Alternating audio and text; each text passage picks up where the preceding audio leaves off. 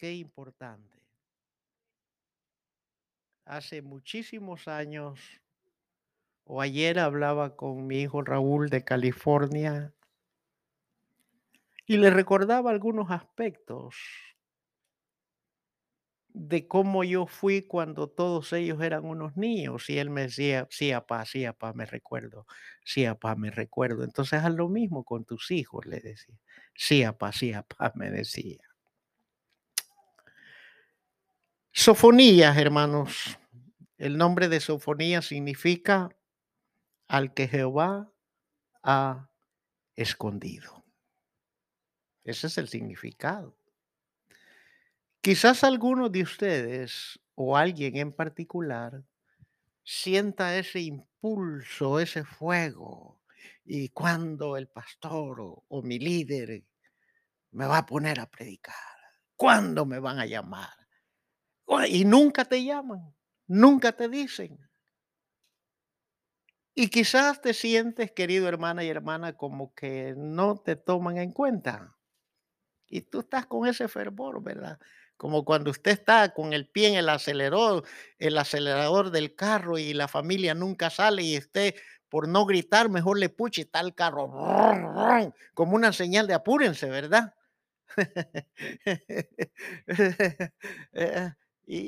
Pero el carro no camina porque no tiene la velocidad, está en parqueo y, y en e- espera.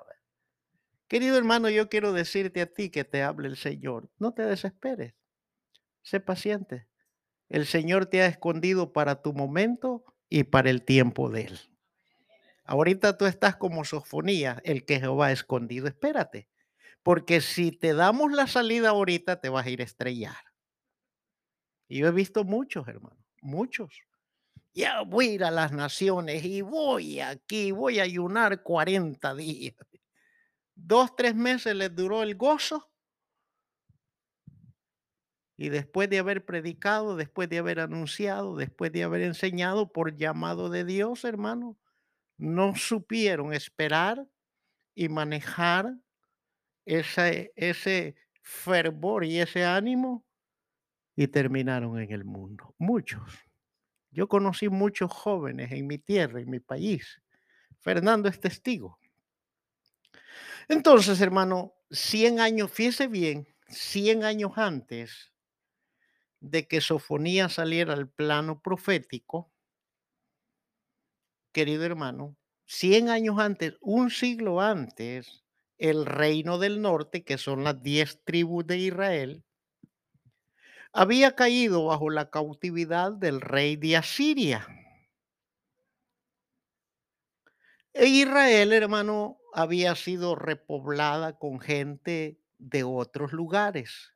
Se había mezclado pues con naciones que Dios tajantemente le había prohibido que no hicieran parentesco.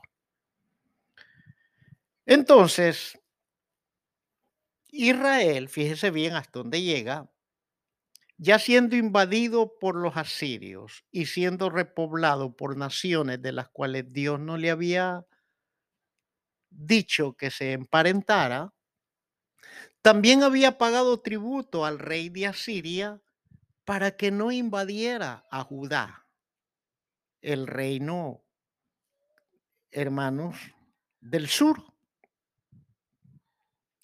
Esta alianza que Israel y Judá habían pactado con el rey de Asiria, no solamente, querido hermano, eh, afectó políticamente a toda una nación, sino también influenció a Siria y todos esos habitantes en las prácticas religiosas. Note bien, ya que las costumbres y las modas de los asirios tomaron dominio, tomaron asiento entre Israel y Judá. Preguntémonos, ¿no es lo mismo el mismo estado de la iglesia hoy día? Que las modas y las costumbres del mundo toman asiento o lugar dentro del pueblo santo del Señor, sí o no. Cuando Dios dice en su palabra, salid de en medio de ellos y no toquéis lo inmundo. Si está aquí todavía, está despierto. ¿Se está dando cuenta? Hoy ve usted el paralelismo que tiene la conducta de Israel y Judá del pacto que hicieron con los asirios. Aún le dieron dinero al rey de Asiria para que ya no lo siguiera invadiendo y permitieron y se mezclaron con gente que Dios les había dicho que no. No me malinterprete, no le estoy tratando de decir eh, en cajones, eh, eh, en un closet, en una vitrina y no hable con nadie. No, Dios nos ha puesto como luminarias en medio de este mundo, no es el punto. El punto es no adoptar lo que puede contaminar lo santo del Señor. Ni tampoco nos vayamos a los otros extremos. Yo he dicho, hermano, que doctrina sin intimidad se vuelve legalismo. E intimidad sin doctrina se vuelve religiosidad. Y tenemos que tener un equilibrio y un, mucho cuidado en estas cosas. Entonces las costumbres y las modas de los asirios tomaron fuerza dentro de Israel y de Judá. El reino del sur, Judá, oígase bien, el rey de Asiria le ofreció protección oficial para que Israel y Judá practicara las artes mágicas las artes de los adivinadores y de los encantadores y la religión astral, o sea, el famoso horóscopo, se hizo tan popular dentro de Israel. Cuando Dios les había dicho que ellos iban a ser un pueblo de sacerdotes y de reyes, como el Señor le dice a la iglesia a través del apóstol Pedro que somos linaje escogido, nación santa, pueblo adquirido por Dios y que somos reyes y sacerdotes. ¿Es así o no es así? Entonces, querido hermano, e, e, esta religión astral cobró tanta fuerza que el rey de Asiria le ofreció protección a Israel para que esta religión astral se convirtiera en una religión oficial de aquel entonces.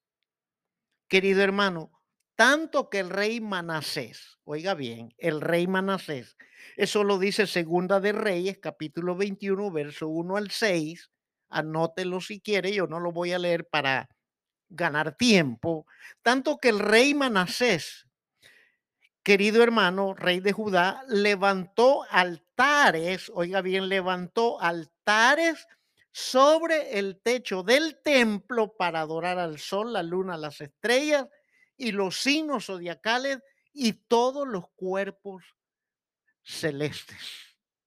Un rey de Judá puso sobre el techo del templo de Dios estos altares. Oiga bien, mezcló el verdadero culto a Dios con todas estas prácticas de adivinos y de encantadores. Pero pastor, no somos, somos la iglesia y yo antes sí iba a que me leyeran la mano. Qué bueno que iba antes. Pero hoy el enemigo, hermanos, como decía hermano Roberto, él trabaja de acuerdo para engañar a la iglesia. ¿Cuántos de nosotros hemos caído en la trampa a través de las redes sociales? y hemos mandado esas oracioncitas y hemos dicho, mándasela a 10 de tus amigos y dime amén. ¿Sí está conmigo?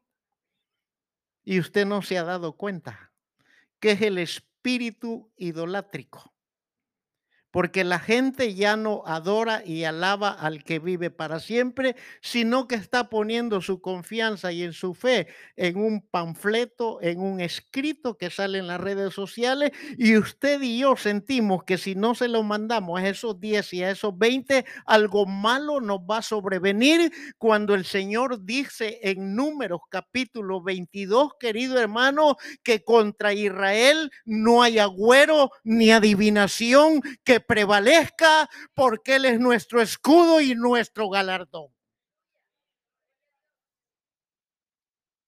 ¿Estamos como Israel o no estamos como Israel? Y ahí estamos, va. Tiki, tiki, tiki. Y mandamos esas 10 y esas 20 cositas. Aquellos que según nosotros estimamos más que a otros. Está tremendo esto. Entonces, querido hermano, el culto a la diosa madre de Asiria, oiga bien, el culto a la diosa madre de Asiria se convirtió en una actividad en la que se involucraron todos los miembros de Judá. Eso lo dice Jeremías capítulo 7, verso 18. Los patriarcas, los padres de familia, iban a buscar leña, quemaban incenso. Jeremías 7, 18 lo lee en su casa. Bajo este panorama de Judá e Israel, que eran tributarios de Asiria, eran protegidos de Asiria por el culto pagano, mezclado con el culto a Dios, y las multitudes iban al templo, adoraban a Dios y subían a los techos a adorar al ejército de los cielos de una sola vez. ¿Se está dando cuenta? Ojalá no haya nadie que todavía guarde el rosario de la abuelita aquí. Y si lo tiene, al salir, quémelo, tírelo, aunque haya sido su abuelita. Amén. Entonces, querido hermano, tras un largo silencio, bajo esta, esta situación eh, decadente de Israel y de Judá, y tras un largo silencio, el Señor levanta a, a Sofonías, a quien Dios ha escondido, lo tenía escondido, porque no era tiempo para Sofonías. Pero llegó el momento y el tiempo de Dios y el momento para Sofonías. Allí surge y surgen las verdaderas voces proféticas que se escucharon de nuevo en todo Israel, en este caso por medio de Sofonía.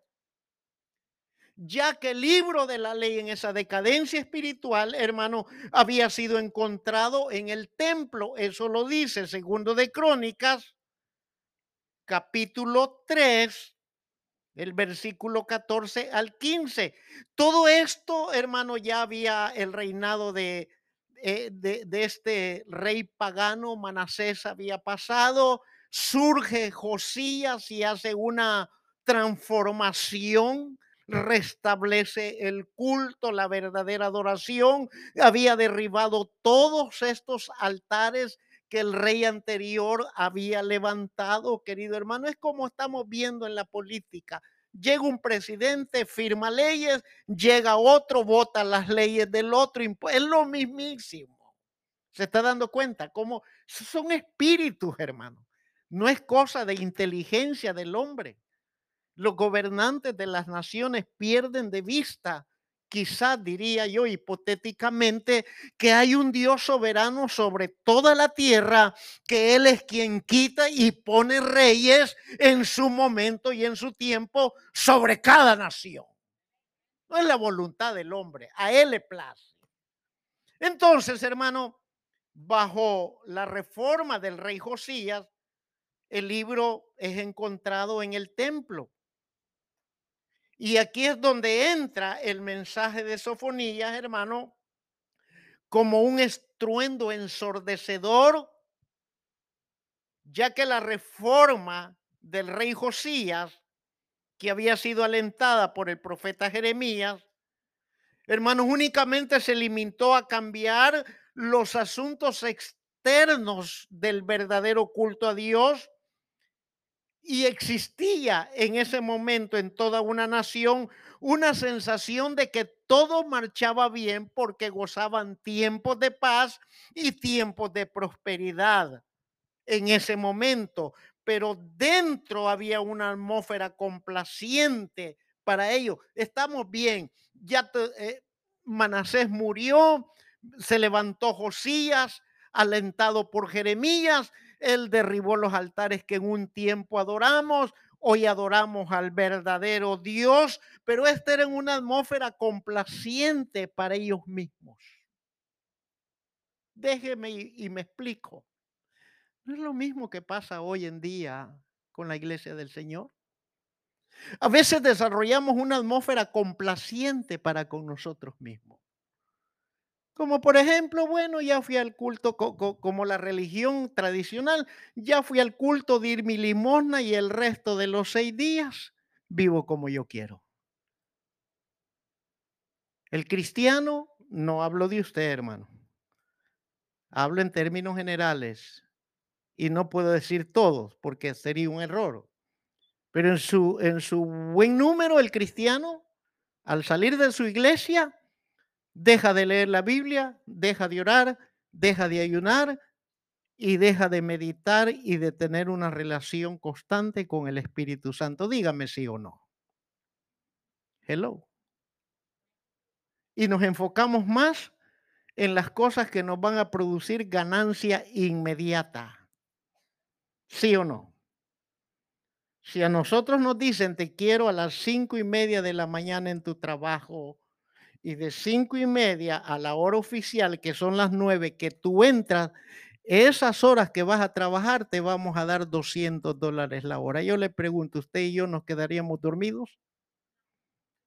No. Yo sería el primero, aquí te voy. ¿Por qué no me dices mejor a la una de la mañana? En- es un ejemplo clásico. Es lo mismo, querido hermano. Entonces, dentro de esa atmósfera complaciente para que en ellos mismos, pero pasaba algo que los corazones de la gente, tanto de Judá como de Israel, no habían cambiado. ¿Cuántas veces, querido hermano, el Señor nos habla profundamente como hoy? Porque hemos sentido el llamado del Señor. Echamos unas cuantas lagrimitas por ahí, ¿verdad? Hasta mojamos la solapa de la camisa o del saco. Todo moqueado termina esto de aquí, ¿verdad? Segundos más tarde, días más tarde, se nos olvidó aquel llamado que el Señor nos hizo en su momento y en su tiempo para beneficiar- beneficiarnos a nosotros mismos.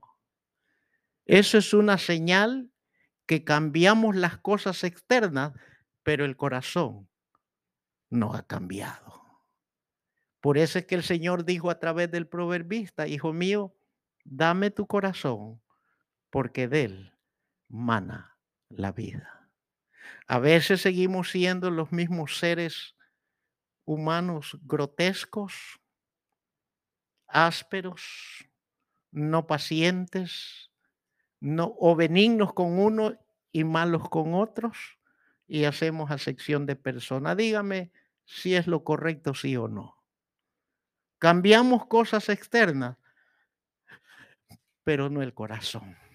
Usted puede decir, pastor, pero el corazón solo Dios lo conoce y lo cambia. Sí, pero Él ya lo hizo. Él dijo que iba a cambiar el corazón de piedra por uno de carne. ¿Cuándo lo hizo? Cuando recibimos a Cristo.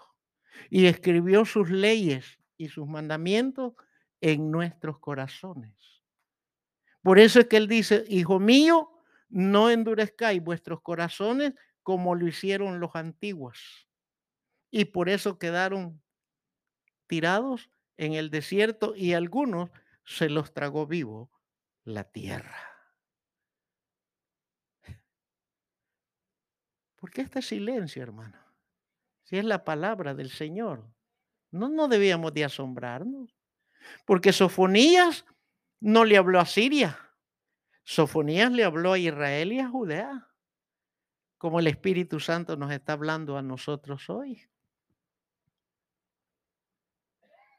Hoy en la mañana, en la convulsión de pensamientos, dije yo le voy a pedir al maestro o yo como pueda voy a escribir esto en la red social y le voy a poner y le voy a poner Pastor Fernando Gutiérrez a la dirección de la iglesia. Pero yo estoy loco. Porque este mensaje no es mío.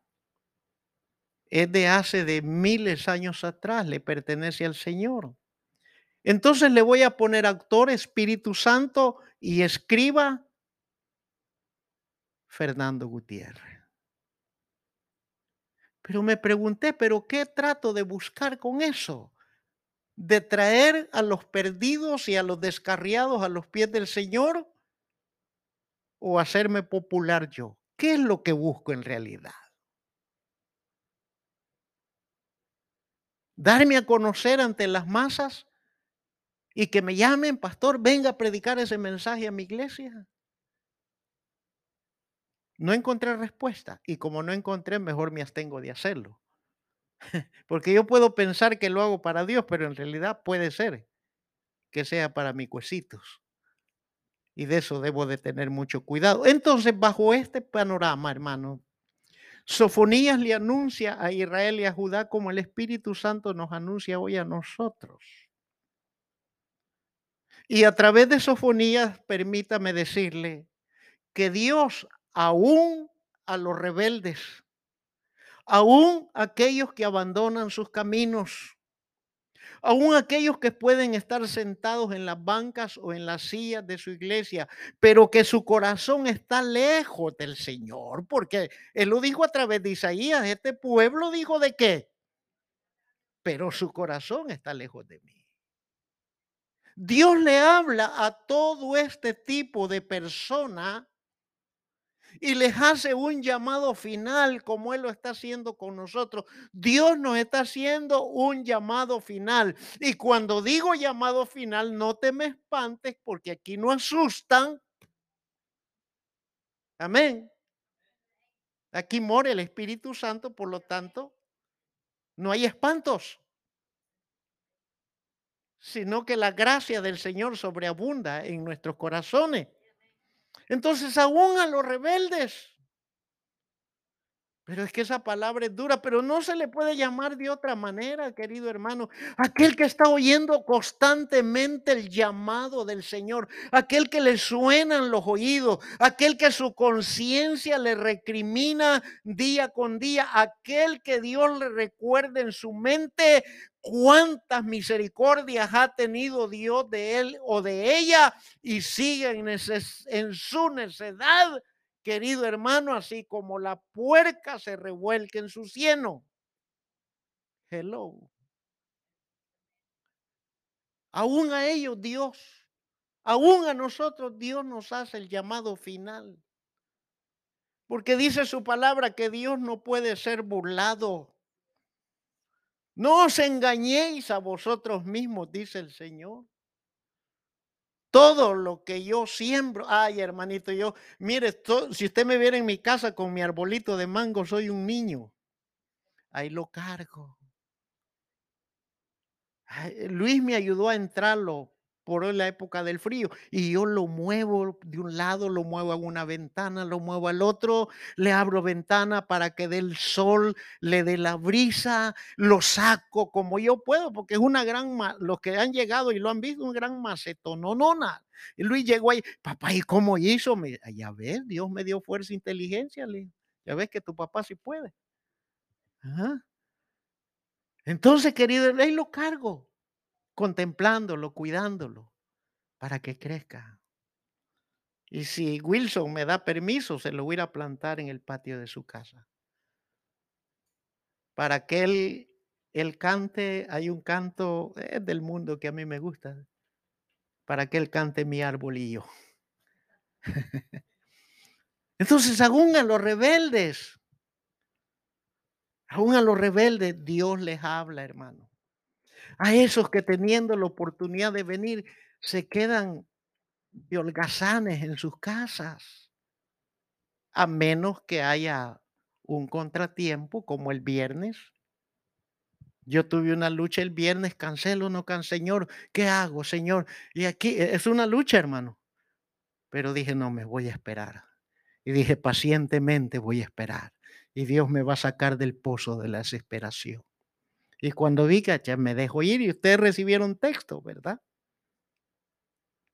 Salvo por aquellas cosas que no, no las buscamos ni las provocamos nosotros, cosas que están fuera, pero teniendo el tiempo, los medios, la salud, la fuerza, y nos quedamos de holgazanes en nuestras casas, querido hermano. Que el Señor reprenda al diablo en este momento por ese pensamiento. ¿Me estoy explicando? Porque caemos en estado de rebeldía, porque Él dice, no dejen de congregarse, hombre. Cuando ustedes dejan de oír, deje de usted de comer 40 días seguidos, no tome agua ni alimento, a ver qué le va a pasar. No, no, no me haga caso, por favor. No si el pastor me dijo. Solo estoy haciendo un, un ejemplo. Entonces, querido hermano, aún a los rebeldes Dios les hace un llamado. Sofonías, capítulo 1, 2, Sofonías 2, verso 1 y 2. ¿Siente que el Señor le está hablando, hermano? Aunque no es usted esto, ¿verdad? Sofonías, capítulo 2, verso 1 y 2. Oiga lo que dice. Congregaos y meditad oh nación sin pudor. Oiga bien, la palabra pudor en la Biblia es alguien sin vergüenza.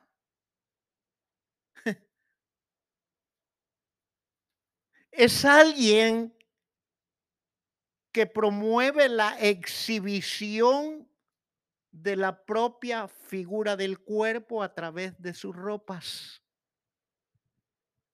El que tiene oídos oiga lo que el Espíritu dice a la iglesia. Y Dios le dice a Israel, oh nación, congregado y meditad, oh nación sin pudor, sin vergüenza. Es aquel que exhibe la figura de su propio cuerpo a través de su vestuario. Esta palabra, querido hermano, en la antigüedad estaba asociada al mal olor y con el tiempo fue siendo transformada en su significado. Pero en, eh, el original estaba asociada con el mal olor. ¿A quién nos gustaría estar constantemente con algo o con alguien que despide mal olor?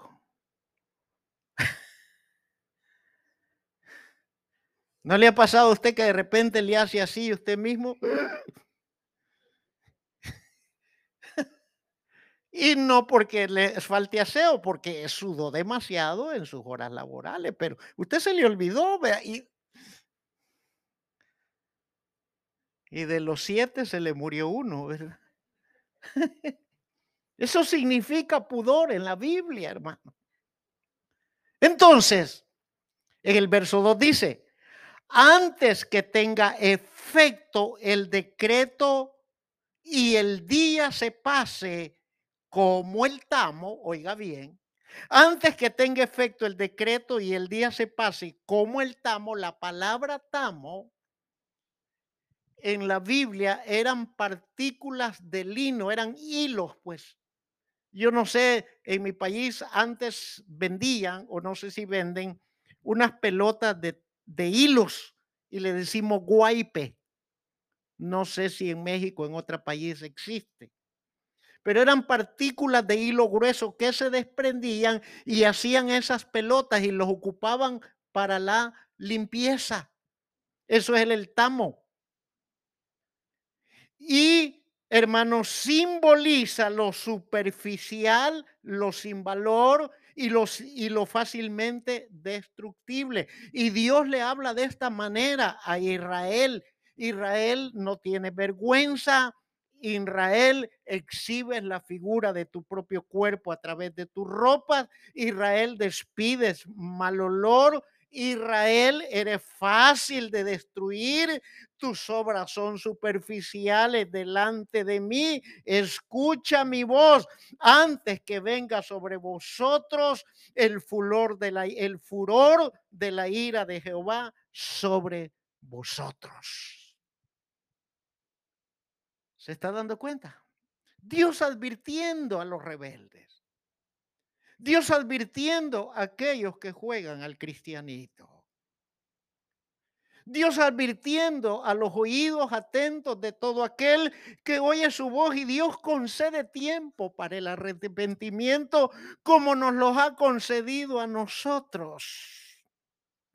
El participar del elemento del pan y del vino que simbolizan la sangre y el cuerpo de Cristo es si decimos que amamos a Dios, pero aborrecemos al hermano, dice el apóstol Juan en su primera carta, el tal es, ¿qué es?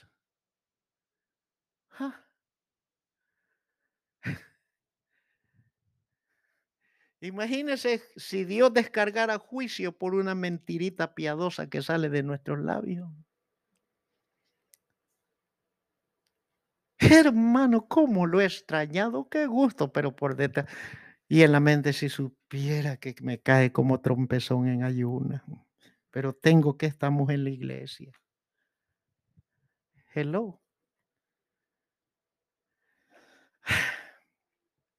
¿Será necesario oír estas verdades, queridos hermanos? Dígamelo usted. ¿Será necesario? ¿Es que es necesario? Que Dios quiere un cambio total, hermano. Dios quiere un cambio total. Entonces, por eso es que el Señor hace un llamado a este tipo de rebeldía en el corazón de su pueblo. Antes, antes que, que tenga efecto, antes que mi palabra se cumpla, antes que se cumpla lo que yo he establecido de mi boca, antes que seamos arrebatados como el tamo, como algo fácil de destruir, que solamente sirve para limpiar. Antes que venga sobre vosotros el furor de la ira de Jehová sobre vosotros. Esto es serio, hermano. Pero póngase a meditar, hermano, en qué área le estamos fallando al Señor. ¿En qué área? Yo pudiera mencionarle las que se me vengan a la mente, pero cada uno de nosotros tiene que hacer conciencia para que nuestra conciencia no se cauterice. ¿En qué área? y quitar eso de nosotros para que deje ser como estamos. Y que el Señor no vaya a descubrir nuestra desnudez, queridos hermanos. Aún es tiempo de restauración. Hello. Nos estamos preparando para el 15 aniversario de existencia como casa de oración en esta comunidad. Y hay mucho trabajo. Yo espero que los servidores de ministerio ese día no se me fuguen a la hora de limpiar. Yo quiero ver a todos los cabezas de servidores, unos lavando trastos, otros barriendo, otros pasando la aspiradora, otros limpiando, a manera que este salón quede más excelente de lo que lo encontramos. ¿Está aquí conmigo? Y no solamente los cabezas de servidores, la iglesia local. que todos ayudemos ese día, unos limpiando afuera, otros cuidando. Ese día, hermano, yo le decía a mi esposa, mira, hagamos algo. Ese día tú y este servidor tuyo y todos nuestros hijos y todas nuestras nueras y todos nuestros nietos vamos a servir la comida. Nos vamos a poner un delantal donde diga Iglesia Canaán y vamos a servirle a nuestros hermanos. ¿Saben por qué? Porque ustedes nos tienen por grandes a nosotros. Y la Biblia dice que el que quiera ser grande le va a lustrar los zapatos a todos. Así que no se preocupe, la familia pastoral le va a atender ese día. Usted no tenga pena, usted gócese y coma. Diviértase ese día, goce de la palabra del Señor. Disfrute de su momento. Pero al final le vamos a dar un chance que el estómago le haga digestión a través del ejercicio, limpiando entre todos. Y recuerde, el próximo sábado, hago un paréntesis. Yo había dicho que la limpieza iba a ser a las 4 de la tarde, pero no tomaba en cuenta que ya estamos en hora nueva y de 4 a 6 se oscurece rápido y preveyendo que algunos que ya nacieron un poco cansaditos digan, me cansé ayer, no voy a ir a la iglesia el domingo y me quedo. Hello. Mejor la vamos a hacer de las 10 de la mañana en adelante, tome nota. Sábado 12 de noviembre, limpieza general a partir de 10 y media de la mañana. Amén. No vaya a ser que se me canse y ya no venga el domingo. Y yo quiero que usted disfrute el domingo. Entonces, querido hermano, la segunda cosa, aparte del llamado que Dios hace a los rebeldes, oiga lo que sucede. Cuando se atiende ese llamado y nos humillamos, entonces Dios nos aparta del día de la ira que Él ha decretado. Cuando atendemos el llamado y nos humillamos, Él nos aparta del día de la ira que Él ha proclamado. Sofonías, capítulo 2, versículo 3. Oiga lo que dice. Buscad a Jehová todos los humildes, los que pusisteis por obra su juicio, buscad justicia, buscad mansedumbre, quizás seréis guardados en el día del enojo de Jehová. Ese quizás me preocupa a mí. Porque podemos humillarnos ante el hombre pero va a ser una humillación superficial. ¿Cuántas veces hemos dicho, ah, le voy a dar gusto a esto, a esta, hombre? Que se quede con su gusto, que piense que me ganó. Ay, le voy a dar gusto. Y venimos ahí caí bajo, perdóname, mira, pero por dentro nuestro corazón dice, si me haces otra, entonces sí vas a saber quién soy yo. Entonces me vas a conocer de qué familia vengo. ¿No sabes que en mi familia habían matarifis? Pues te vas a dar cuenta.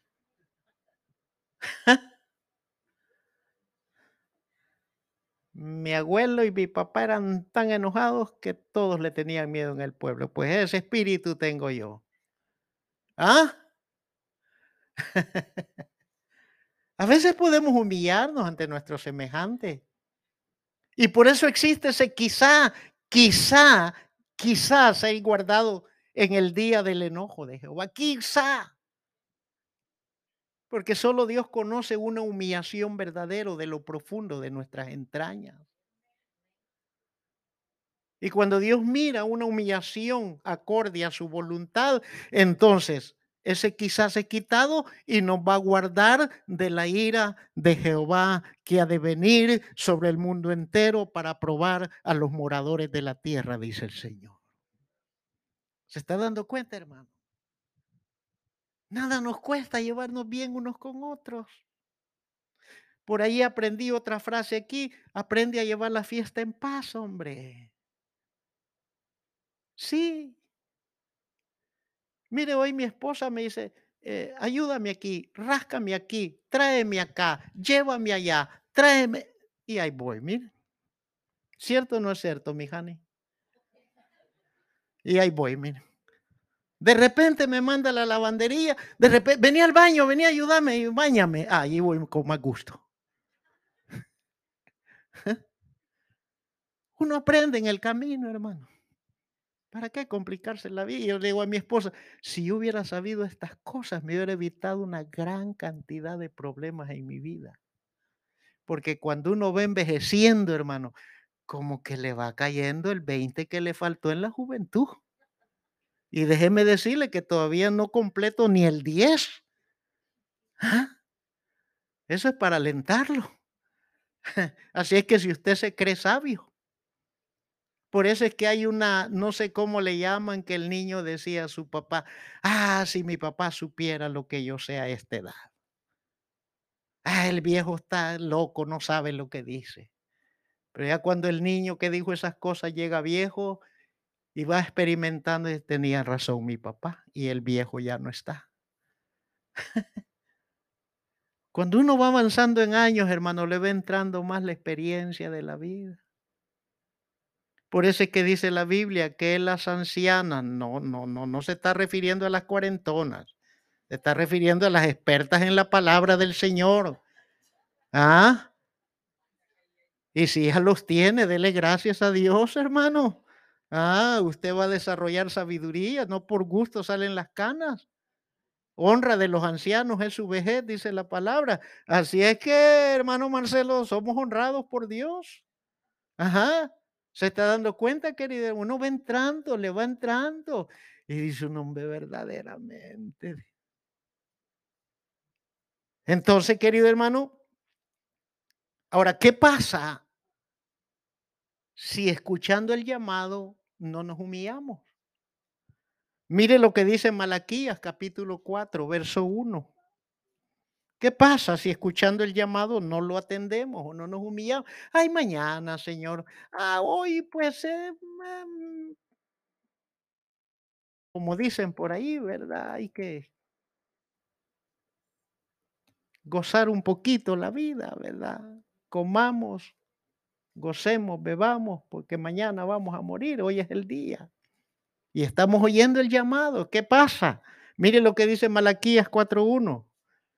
Porque aquí, viene el día ardiente como un horno. Y todos los soberbios y todos los que hacen maldad, dice, serán estopa.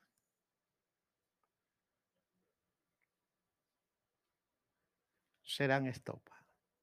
Usted sabe que el coco seco. ¿ha visto un coco seco ya que le han sacado la comida, lo han partido por tres, cuatro partes y esa parte se seca? En mi tierra, en la antigüedad, los campesinos, eso ocupaban para levantar lumbre. Con un poquito era flamable. Eso es una estopa. ¿Se está dando cuenta? Era fácil de quemar. Y dice la palabra de Dios que todos los soberbios y todos los que usan maldad serán estopa. Aquel día que vendrá los abrazará, ha dicho Jehová de los ejércitos. Y oiga bien, no les dejará ni raíz ni rama. Implica que aún nuestros hijos van a alcanzar nuestra maldad. Porque Dios visita la maldad de los padres sobre los hijos de la tercera hasta así como visita el bien de los padres sobre los hijos y los bendice hasta mil generaciones. Quiere decir que nosotros como cabezas de familia, querido hermano, o destinamos, oiga bien, destinamos la prosperidad o la miseria de nuestros hijos. Ah. ¿Se está dando cuenta, hermano? Esto está tremendo, ¿verdad? Ahora bien, el remanente que atiende el llamado, el que se humilla, será reunido con él y sanado por él. Sofonías, capítulo 3, versículo 14 al 20. Oiga lo que dice la palabra del Señor. Y esta es la porción para nosotros. Las otras no, ¿verdad? Las otras eran para otros. Esta es la, nuestra. Sofonías 3, 14 al 20. Canta, oh hija de Sión. Da voces de júbilo, oh Israel. Gózate y regocíjate de todo corazón, hija de Jerusalén. Yo quiero invitar a los hermanos de la alabanza. ¿Qué le dice el Señor a Israel? al remanente que atendió, al remanente que se humilló. Primero le dice, canta, regocíjate, porque he escuchado tu voz y te he redimido, dice el Señor. Y como tu pecado ha sido perdonado, entonces hoy manifiéstalo cantando en regocijo y danza para la gloria del Rey. Oiga bien, Jehová ha apartado tus juicios, ha echado fuera tus enemigos. Jehová es rey de Israel en medio de ti. Nunca más verás mal. En aquel tiempo se dirá Jerusalén, no temas, Sión, no se debilite en tus manos. Verso 17 de Sofonías 3. Jehová está en medio de ti poderoso. Él salvará. Se gozará sobre ti con alegría. Callaré de amor. Se regocijará sobre ti con cánticos. Verso 18. Oiga bien. Reuniré a los fastidiados por causa de largo tiempo. Tuyo fueron para quienes el oprobio de ellos era una carga. He aquí, aquel tiempo yo apremiaré a todos tus opresores, salvaré a la que cojea y, recorré, y, recogeré a la descarriada. ¿A la quién podemos tipificar la que cojea? El cristiano que anda con un pie en el mundo y un pie en Cristo. De repente saca el pie del lodo y lo mete y danza y canta, pero de repente es tanto el regocijo que se le olvida y vuelve a meter al pie del lodo. Esa es la que cojea. El que no se afirma. Y el descarriado es aquel que salió del redil, el que abandonó el aprisco El que fue a buscar algarrobas de los cerdos.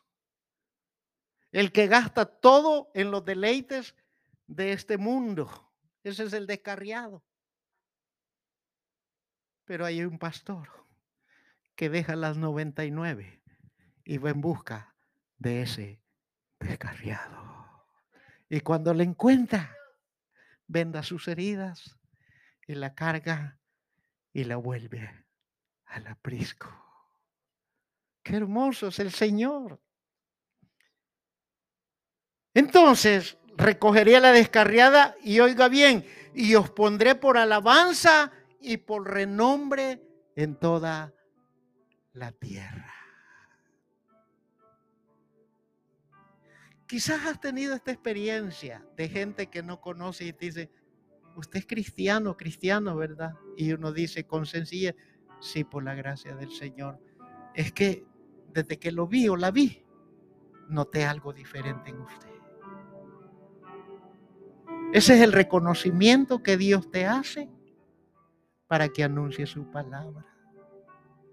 Porque antes andábamos como ovejas sin pastor, perdidos, extraviados por el mundo. Pero Él nos rescató nos limpió, nos lavó, nos cambió nueva ropa, puso anillo nuevo sobre nuestra mano, nos dio un cántico y nos llevó más allá a la roca que es más alta que nosotros.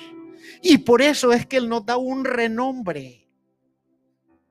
Y dice el verso 20, en aquel tiempo yo os traeré en aquel tiempo os reuniré yo, pues os pondré para renombre y para alabanza entre todos los pueblos de la tierra, cuando levante vuestro cautiverio delante de vuestros ojos, dice Jehová el Señor.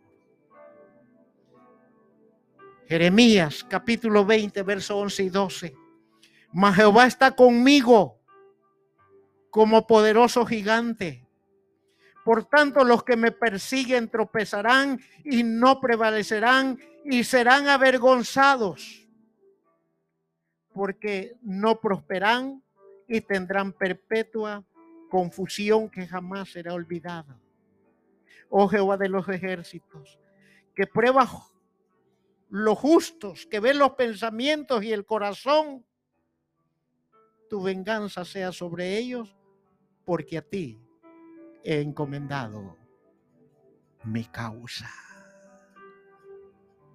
A nosotros, a los que nos hemos humillado, a los que nos hemos arrepentido, estamos bajo esta promesa. Que Él nos reúne con Él y nos sana por Él.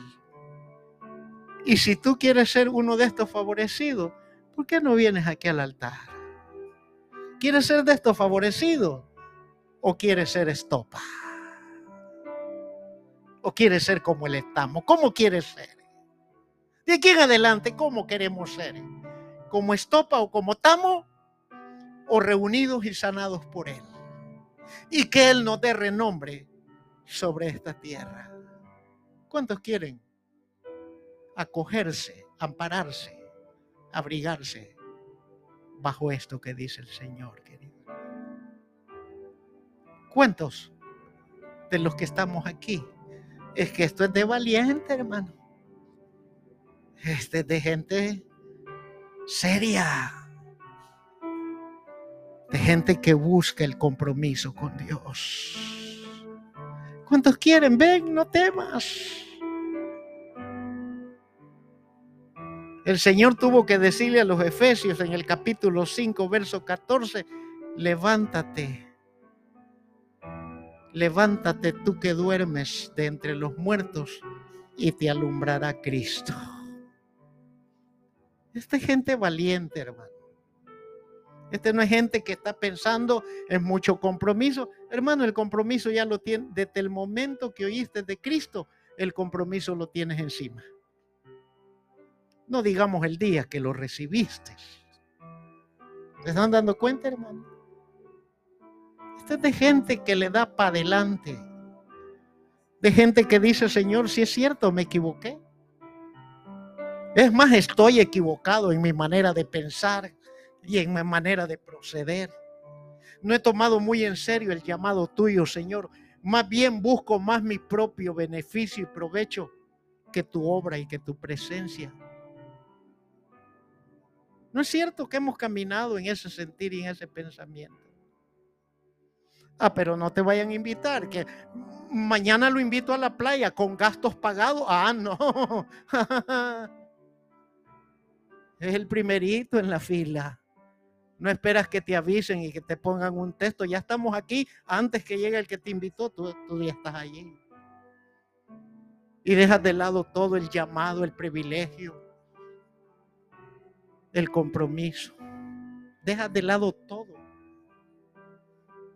Y Dios tiene que experimentarte en la fe. No te condena, te experimenta a través de cosas que más te van a doler, querido hermano. Levanta tus manos y preséntate delante de Dios y dile, Señor, aquí estoy en sacrificio vivo, santo y agradable. Espero ser agradable. He oído tu llamado, tu voz y quiero humillarme de la. Pero eso hazlo tú, díceselo tú, hermano. Si cantamos algo para Dios, hermano. Si cantamos algo para el Señor. Aleluya. Dios está aquí. Acuérdese, Él está en medio de nosotros. Gracias, Señor. Padre, tu pueblo, nosotros, hemos oído tu llamado. Y tú que miras el corazón y lo escudriñas y lo pesas, sabe cuál es la intención. Mas en esta mañana, Señor, yo clamo a favor de todo tu pueblo no nos entregues a lo propio, Señor, porque tus enemigos y nuestros enemigos se burlarán de ti delante de tu trono y se burlarán de nosotros delante de nosotros. Si nos has tenido que hablar de esta manera, Padre, es para que nosotros afirmemos nuestros pasos y recuperemos, Señor, lo que tú nos has entregado porque a causa de nuestro vaivén en el caminar delante de ti, el enemigo nos ha robado bendiciones, Señor amado. Y hoy queremos recuperar esas bendiciones en Cristo Jesús. En el nombre de Jesús, Espíritu Santo. Espíritu Santo, trabaja como bien te place en medio de tu casa. A quien tú quieres toca y a quien tú quieres dar, Señora. Solo que seamos de una profunda reflexión personal, cada uno de nosotros. Y podamos recibir de ti, Señor amado, la gracia y el poder para estar en pie delante de ti, Señor amado. En el nombre glorioso de Jesús, Espíritu Santo, Espíritu de Dios, aquí está tu pueblo, tus hijos, a quienes tú formaste y procreaste, a quien tú hiciste nacer y venir y los llamaste con llamamiento santo a todos nosotros, Señor amado, en el nombre glorioso de Jesús. Espíritu de Dios, en el nombre de Jesús. Mi hermana Lidia tiene en sus manos estas dos niñas, Señor amado. Por favor, Padre, toca sus corazoncitos y dales paz en su corazón. Y que ellas puedan creer en ti. Que ellas puedan confesarte. En el nombre glorioso de Jesucristo. Gloria al Señor. Adórelo, hermano, adórelo. Exalte el nombre poderoso de Jesucristo. En el nombre glorioso de Jesús. Eterno Dios, que todos los que estamos aquí podamos reflexionar de una manera integral, profunda, y podamos expresar, Señor amado, lo que hay dentro de nuestros corazones. Aleluya, Padre. Sea bendito el nombre glorioso de Jesucristo. Señor amado, toca. Toca, Padre. Toca estas manos. Ahora en el nombre de Jesús. En el nombre de Jesús. En el nombre de Jesús. Toca el corazón de esta niña.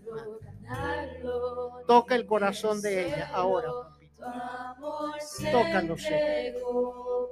Toca el corazón de esta niña. Ahora en el nombre de Jesús.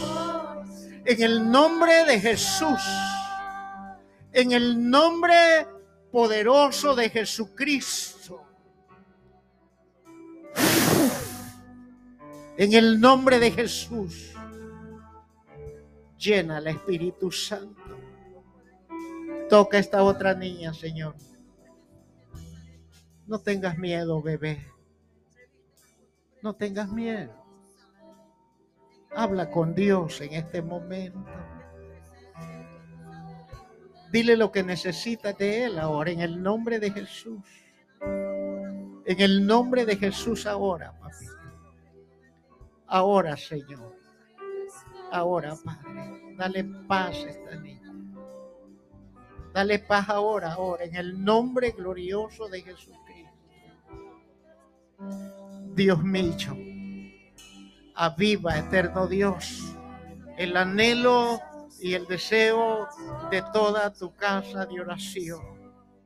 Padre, mira a nuestra hermana Edith, que ha pasado tiempos de tribulación, Señor. Y que tú le has dado descanso, confianza y seguridad. Señor, que lo que tú le has dado de tus inicios, ella deba y pueda soltarlo para bien de tus hijos. Yo la bendigo en el nombre de Jesús. En el nombre de Jesús. Mira mi hermana Grace, Señor amado. Luchas y batallas. Contiendas espirituales, Señor amado. En el nombre de Jesús, Fortalécela ahora. Fortalécela ahora en tu gracia. En tu gracia. En tu gracia. En tu gracia. En el nombre de Jesús.